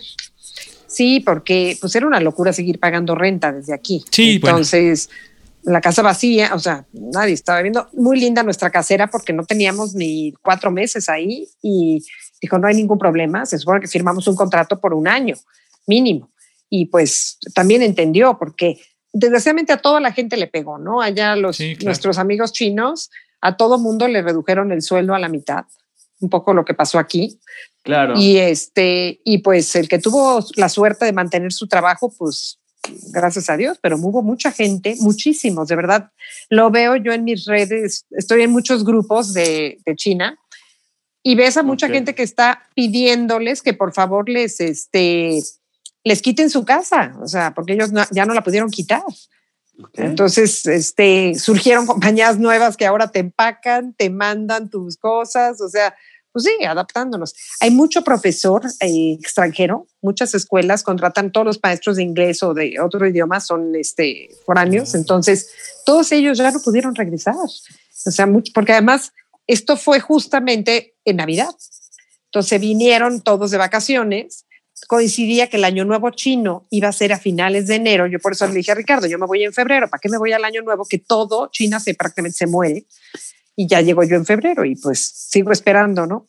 Así que, este, pero bueno, tuvimos la, la, suerte. Entonces, ¿qué hago ahorita aquí? Pues mira, hago de todo. Ahora empecé un, un Instagram que se llama Viviendo en China, para que luego me, me sigan, porque fue de mis últimas actividades, ya me estaba yo grabando haciendo tours en los lugares y les iba enseñando a la gente. Entonces, pues me, planeo continuar, continuar en un futuro con, con la agencia y, y, de verdad, o sea, sí quisiera yo volver y llevando grupos a China, así que si se animan, chicos, en el siguiente tour me los llevo. Ya, Paco ya tiene su, su caja de jabonzote ya para ir a ah, China. La caja de, huevo calvario llena de, calzones para poderme ir, claro, por supuesto. Muy bien, muy bien, Paco, nos vamos. Nos vamos a pasear a China. Pero este, pero sí, créanme que bueno, ha sido toda una experiencia increíble. Algo muy diferente, pero, no, me imagino. felices. Pero, pero bueno, ustedes llegan aquí con la esperanza de turistear tantito, ver a la familia, etcétera, y regresarse. Pero ahora la, la vida les ha dado otra vez el regrésate, ¿no? Y el te quedas. Y pues creo que también de uno u otro modo eh, la vida los trajo aquí para que no les llegara tan directo el virus y ahora se están cuidando acá. Este, no sé, siempre las cosas pasan por algo y creo que, que la situación que tienen que vivir aquí, pues ahora volverse a adaptar a México Qué, diferente y qué raro, ¿no? Que te, te, costó adaptarte a China y ahora te va a costar adaptarte a México. Eh, a ver, ¿qué encuentras un México, encuentras un México distinto, encuentras un México mejor, peor. ¿Cómo encuentran ustedes a México después de estos nueve años? Sí, aeropuerto alterno, aterrizaje forzoso. A ver, capitán, platíquenos, ¿qué onda con estos vuelos y estas turbulencias? Eh, en realidad, como les platicó Tere, eh, la posibilidad de venir varias veces en el año a México, eh, sí me, me, hizo eh, estar un poquito al tanto de las cosas, ¿no? Eh, sí, es el, cambio no es tanto en México, sino en uno mismo. Exacto. que se fue para regresar, ¿no? Pero eh, es ahí en donde uno tiene que aceptar los cambios, así como aceptamos el cambio de aquí para allá, el de allá para acá, pues, siempre regresas a casa, siempre es regresar a tu lugar, ¿no? Sí, claro. Eh, eh, yo quisiera hacer, si me lo permiten, un pequeño resumen, ¿no? Sí, sí, adelante. Nosotros nos fuimos a China. Nos fuimos a China porque me tuve que ir. No ah. estábamos buscando una posibilidad de salirnos. Yo no tengo, yo no, yo, yo a diferencia de Tere, no tengo un espíritu aventurero. Eh, para mí el cierre de Mexicana de Aviación pues, fue una tragedia. Después de... Bueno, para todos, claro. Casi 30 años, casi 30. Sí, para todos fue una tragedia, fue una se afectar mucha gente, mucho, mucha gente, pero directamente perder el trabajo de un día para otro en, un, en una profesión especializada. No, no, cualquiera te presta un avión para, para, para, para trabajar, ¿no? Entonces, sí, había sido una tragedia el cierre de Mexicana. Es el motivo por el que me voy a China. Me voy contra toda mi voluntad. No, yo no quería ir a China. Pero con el tiempo el apoyo, la inteligencia de mi esposa y de mis hijas, lo que fue una tragedia en México se convirtió en un abanico de oportunidades que, aprovechamos gracias al espíritu aventurero que no tuve yo, pero que sí tuvo mi esposa. Y aprovechamos una cantidad de oportunidades que se dieron en, los nueve años que estuvimos allá. Conocimos prácticamente Asia, por arriba y por abajo. Nos faltó el Tíbet, la verdad no, no, no se presentó la oportunidad de ir al Tíbet, pero bueno, conocimos Japón, Corea, eh, Tailandia, eh, Myanmar, eh, Singapur, ayuda a meter todos Nueva muchos países. Nueva Zelanda, Sí, terminamos en Nueva Zelanda, este, por, por arriba y por abajo. Siempre estaré agradecido con China, siempre estaré agradecido con China por la oportunidad de sacar adelante el barco, oportunidad que, puertas que me cerraron en mi país.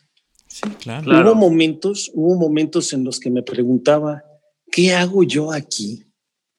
Ayudando, poniendo un granito de arena al desarrollo de un país a través de sus comunicaciones con mi trabajo. ¿Por qué no se me da esta oportunidad en mi propio, en, mi propio país? En lugar de estar cerrando líneas aéreas aquí, deberíamos estar comunicando al país para ayudarlo a desarrollarse en, en, lugar de estar rifando aviones sin rifarlos, ¿no? Yo pienso que, sí es importante el, reconciliar. Y ahorita que te escucho, voy a retomar un proverbio chino que me gustó también. Dice, el tiempo es como el agua de un río, nada permanece, siempre es diferente. Y eso es parte de lo que seguramente están enfrentando. O sea, este parteaguas, esas situaciones tanto de allá, de acá para allá y de allá para acá, ha sido circunstanciales, ¿no? Y la adaptabilidad. Ahora, yo les quiero preguntar, porque por un lado, a Ricardo lo oigo hablar en pasado, pero Tere, pienso que también en cualquier momento tiene su trabajo, le dijo la boliviana, entonces igual tú te vas de, de, de copiloto consorte. en una de esas. En una de esas, no tenía ver. Mira, sácame de mi error. Emilio, uno nunca sabe. A lo mejor la que acaba volando aviones otra vez yo. claro. Uno nunca sabe. No, mira, la verdad, a mí sí me ha costado mucho el, el, no despedirme de China. O sea, yo todavía no me hago a la idea de que no voy a volver.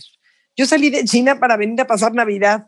Nadie me dijo que ya no iba a regresar. Entonces, yo, la verdad, me encantaría, como te digo, volver a lo mejor ya no para trabajar allá, o sea, pero, pero sí para llevarme gente o para, pues no sé, ahora sí que para despedirme, porque sí, sigo sin, bueno, bueno, también ya no les dije, tengo otro trabajito. tengo intercambios con universidades. O sea, si alguien quiere que le ayude a abrir convenios con universidades en China, sí tengo. Tengo muchas universidades en China este año me traje 30, bueno, virtualmente, porque nadie quiere venir ahorita, 30 alumnos chinos están mm. estudiando en línea con la náhuac, la náhuac Cancún y la náhuac México. Y yo los, ahora sí que eso me lo deben a mí, no, es cierto, o sea, bueno, es un trabajo de todos, pero fue el, el, convenio, ¿no? Que se logró. Entonces, sí sigo con un pie allá, sí, sí sigo con un pie allá porque sí me encantaría volver, la verdad. Pero también esta, este, esta manera de hacer las cosas ahora, eh, estando aquí, pero estando allá, también abre muchos, muchos otros caminos y, abre a lo mejor la posibilidad de que tú sigas estando aquí y estando allá y, que a lo mejor estando allá puedes estar aquí. O sea, ya creo que eh, esta, esta manera de trabajar nos ha enseñado que podemos trabajar más cosas y trabajar distinto, hacer cosas de otra manera que en algunas situaciones, como Ricardo, pues, se te complica porque tú no puedes volar un avión a distancia, pero en otras situaciones, como las cuestiones tanto sociales como educativas que tiene Tere, pues se, se facilitan porque estás en todos lados al mismo tiempo, ¿no? Claro, claro, eso sí, tienes toda la razón, Paco. Hay que aprovechar ahora esta nueva forma de trabajar a distancia y que algo puede salir, exactamente. Yo, mira, sigo buscando oportunidades y abriendo puertas y viendo qué, qué puedo hacer desde aquí, ¿no? Porque ahora sí que, que, que la oportunidad está, nada más hay que saberla ver. Y también, bueno, no crean que no, no estoy feliz aquí, claro que sí, nos volvimos abuelos en junio del 20, que de otra forma a lo mejor nos hubiera tocado allá y no hubiéramos podido venir, porque ahorita se cuenta que la nueva política de China es que si tú el avión de tu país no llega a China, no puede salir. O sea, el amigo Ricardo, si quiere venir a México, directos. No hay, o sea, exacto, tiene que tomar un vuelo directo a México y ahorita el de Aeroméxico, que era el que estaba, ya no está, ya no va a China. Entonces ahorita están como atrapados allá. Digo, bueno, qué, qué suerte que nos tocó acá, ¿no? Exacto. Claro. Sí, claro. Por supuesto. Eh, eh, esa oportunidad que tuvo Tere del, de, del, que se le presentó para la, el, el enlace entre universidades de China. Me gustaría que les platicara cómo, cómo, empezó. Fue una cosa eh, eh, este, de veras eh, de llamar la atención, fue providencial. Estábamos festejando mi cumpleaños con los amigos de la embajada, el secretario de la embajada de México, nuestro amigo Hugo y, y Marbella. Estábamos festejando mi cumpleaños en un restaurante de un hotel y cuando empiezan a cantar el Happy Birthday, el grupo de chinos de la mesa de al lado viene a brindar con nosotros. ¿Y qué, cómo fue que estuvo Tere? Platícales. Que pasa es que yo llegué y quise hacerlo un poco. ¿Qué lío armaste, Tere? ¿Qué lío armaste en este restaurante? Fui con la pianista y le dije, te, sabía el Happy Birthday, aunque sea que me tocara el, el, el, chino, Shenry y me dijo, no, sí me sé el Happy Birthday. Ah, bueno, cuando yo te haga la seña, tú lo vas a tocar. ¿Cómo? Sí, sí, por favor, y yo voy a llegar con un pastelito para mi marido. O sea, éramos como los aliens del restaurante, o sea, eso no se hace en China.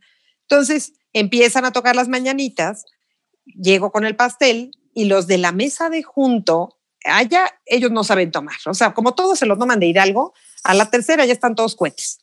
Entonces estaban felices con su licor de arroz, que, ¿cómo se llama? No me acuerdo el licor. Eh, es un licor de arroz. es como un tequila, pero, pero fuerte de arroz. Entonces ya estaban felices con su botella y cuando oyen las mañanitas se acercan a nuestra mesa.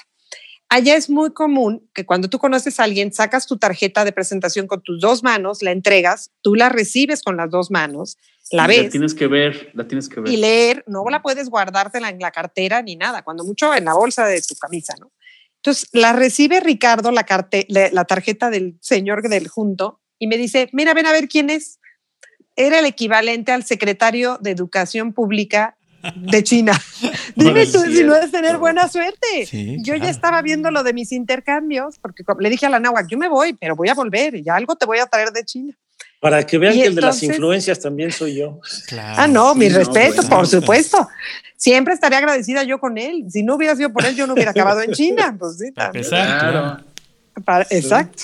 Pero pues de ahí, fíjate, entonces él le dije, te voy a escribir. Sí, sí, sí, jaja, jaja. Bueno. Pues ya traía su buen riflazo de su licorcito de arroz, ¿no? Sí. Vas a ver lo que hice. Claro que yo con mi camarita, porque eso sí me encanta la fotografía también. Entonces, bueno, Mafafa Mosquito, empecé a tomarles fotos a todos felices y brindando.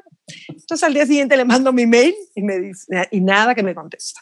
Y yo, nada que me contesta. Ya por ahí del quinto día le mandé la foto. Dije, ahí te va, compadre. No, hombre, al segundo me contestó, perdóname, por favor. No me acordaba, tengo mucho trabajo. Bueno, rápidamente, entonces nos recibieron en, la, en las oficinas de la Secretaría de Educación. ministerio, Preciosas, no sabes qué bonitas oficinas y todo ahí cerquita de, de la ciudad prohibida. Bueno, increíble. Y gracias a eso, hoy tengo, este, o sea, se firmó el primer convenio, o sea, me lo dieron rapidísimo. Eso es una cosa muy importante ahí en China, tener buenas relaciones. Claro. Es la palabra mágica, como dicen. Tú ten buenas relaciones y se te van a abrir todas las puertas.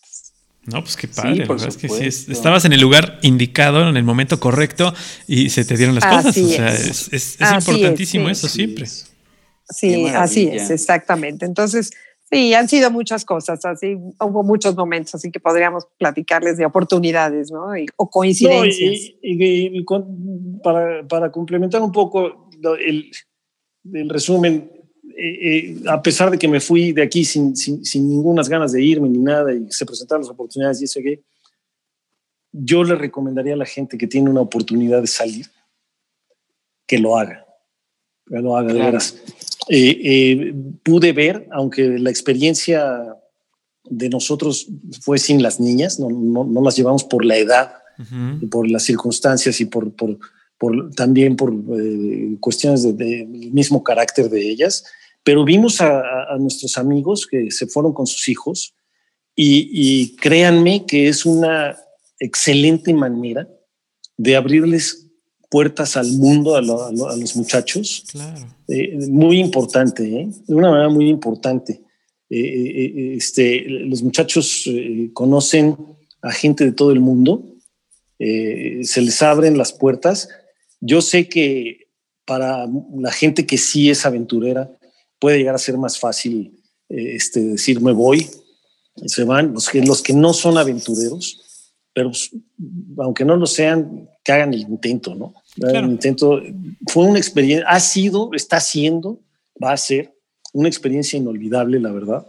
Y una, eh, yo tenía un, muy, muy de broma, les decía a la gente, ¿qué vas a hacer cuando acabes aquí? Le digo, por lo pronto, después de volar tanto, y, la broma era porque eh, ojalá nunca, ojalá yo pudiera decir que nunca voy a dejar de volar, volar es mi pasión. Llega un momento en la edad la que tengo que dejar de volar. ¿Y qué vas a hacer? Pues por lo pronto me voy a regresar de Asia a América en barco. ya para no volar. Es una buena meta. ¿No? En barco. y, entre otros, entre otras eh, intenciones eh, o sueños, por así decirlo, eh, han oído de cuántas veces hemos oído de la vuelta al mundo en 80 días. Ajá, sí. sí. claro. No, no exactamente darle la vuelta al mundo. Hemos tenido la oportunidad de conocer a tanta gente de tantas partes del mundo que un sueño para mí sería poder de regreso al terminar en China, de, volver dando la vuelta a los países, visitando a los amigos que conocimos en ese tiempo, claro. antes de llegar a casa. Sería un, es un sueño utópico, ¿no? Es, comiendo comiendo el dulce típico de la casa de tus amigos, de cada una de ellas, imagínate nada más. Sí, Sí, se, hacen, se hacen relaciones, se hacen unas amistades de veras eh, padrísimas. ¿eh? El, coincidimos mis amigos y yo estando allá, eh, ya hablando del grupo, cerrado de pilotos de nuestra profesión. Nos, nos atendemos unos a otros, los que llegan, los, los, los, recibimos los introducimos al trabajo, a, las costumbres, a, la ciudad, que más que una amistad se convierte en una hermandad. Y es padrísimo, es, es, sensacional. La experiencia de veras es, Yo doy gracias a Dios que tuvimos esta experiencia. A Dios y a Tere, ¿no? Que, les digo que. Que fue el ella, final para que se diera. E, esa forma de ser, esa forma de ser inquieta y, y, no poder estar quieta y buscar por todos lados algo que hacer y conocer gente y relacionarse y todo. Nos abrió muchísimas puertas y, lo gozamos. Les repito, nuestra vida social en China fue mucho, mucho más activa que en México. Que, en México. Claro, ¿No? Sí, no, y, es una experiencia inolvidable. Como bien lo dices, que, que para todos aquellos que nos están escuchando, si se les da la oportunidad de viajar, de vivir en otro país, de trabajar en otro país, de conocer nuevas culturas, que la tomen, que finalmente, tal vez si no tienes el, espíritu aventurero, vas a encontrar a alguien que te apoye en este espíritu aventurero, o si ya lo tienes, a lo mejor no sabes que tu pareja es el espíritu aventurero, o a lo mejor no crees que tienes el espíritu aventurero, pero lo puedes sacar de ti estando en otro lugar. Y eso es súper importante para los que nos escuchan, que viajar, vivir o trabajar en otro país te abre horizontes, te llena de experiencias y te hace ver la vida de otra manera, totalmente de otra manera. Y nos vamos con la verdadera torre de control. Tere, ¿con qué, ¿con qué nos quedamos en estas anécdotas? Este, ¿Cuál sería el mensaje? ¿Algo que no te hayamos preguntado? ¿Alguna experiencia? ¿Qué quieras agregar? ¿Qué quieras agregar? Qué lindos. Pues miren, yo de verdad agradecerles esta oportunidad de poder compartir con la gente pues estos, estas aventuras, porque así lo vemos nosotros no sé si me oyen, pero me tuve que quitar los audífonos porque se me estaba descargando el celular. Pero no, agradecerles de verdad, Emilio, Paco, este, estuvimos felices y pues mira, como dice Ricardo, yo creo que si la vida te pone la, la, oportunidad de irte a vivir a, a, otro lugar, pues tómenla. O sea, yo como decía, ¿qué tenemos que perder? ¿No? O sea, aquí Ricardo no tenía trabajo mi trabajo pues tampoco daba para que comiéramos mucho.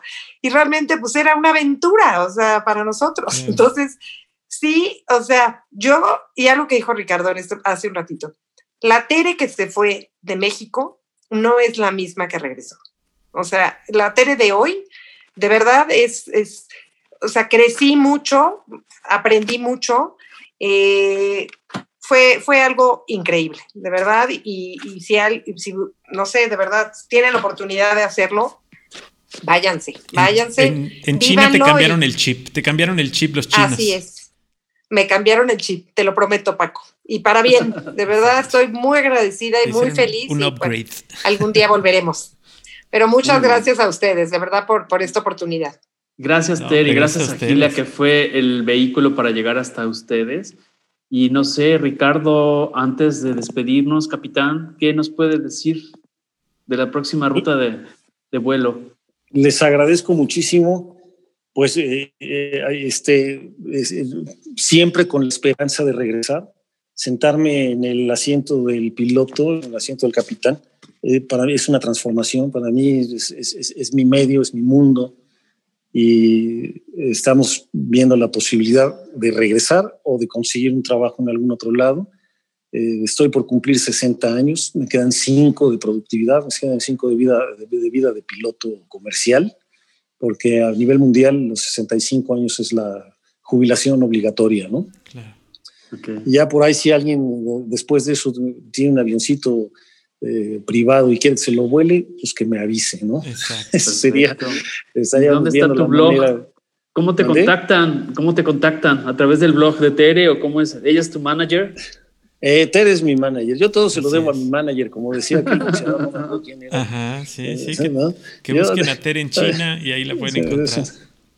Y con mucho gusto, con muchísimo gusto. Les agradezco mucho esta oportunidad de, de platicar con ustedes. Encantados. ¿no? Y, ojalá que ojalá que, mucha gente nos escuche y que se animen a, a darle paso y irse al extranjero. es, una experiencia de veras muy, muy padre. ¿eh? muy enriquecedora, muy enriquecedora. La frase que siempre usa Paco, ¿cuál es Paco? Pues que escuchen, comenten y compartan, porque el conocimiento que tenemos de ustedes y lo que nos comparten es lo más importante para nosotros en este programa de Algoritmo X. Así es. Ay, miren, pues, viene ahí. Ahí viene. Ahí está, sí, corazón se quedó congelada, ya apareció, hizo intercorte y apareció este, como Gasparín. Se trasladó hasta la cámara de, nuestro buen Ricardo. Muy bien, Nos estamos despidiendo, le estamos diciendo, como decía Paco siempre, en Algoritmo X. Les agradecemos por escucharnos por opinar y por compartir, para que más gente escuche estas historias de vida. Y pues estamos al pendiente del siguiente episodio, ¿no, Paco? Así es, les agradecemos muchísimo, Tere, Ricardo, un abrazo hasta donde estén y hasta donde esta vida los lleve, que sé que la van a hacer muy bien, muy, muy bien. Muchas gracias. Si regresamos a China, cuando regresemos a China, les avisamos para que nos vayan a visitar. Perfecto. Sí, que se agarren porque ahorita es el año nuevo chino. Del, ¿cómo, cuál, es el nuevo año? Ya para despedirnos. Es el de. e, Es, ¿El búfalo año de que yo metal? nací, precisamente. El, el, el- ah, de metal. exacto. Búfalo. eso. El Sí, búfalo. Luego les platicamos la historia porque ya se nos acabó el tiempo, pero pues gracias, Tere, Ricardo. Un, un abrazo. Al contrario, muchas gracias a ustedes. Un placer. Perfecto. Muchísimas gracias. Mucho gusto. Gracias. Algoritmo, Algoritmo X. Emilio Retif. Francisco Disfín. Esto fue Algoritmo X.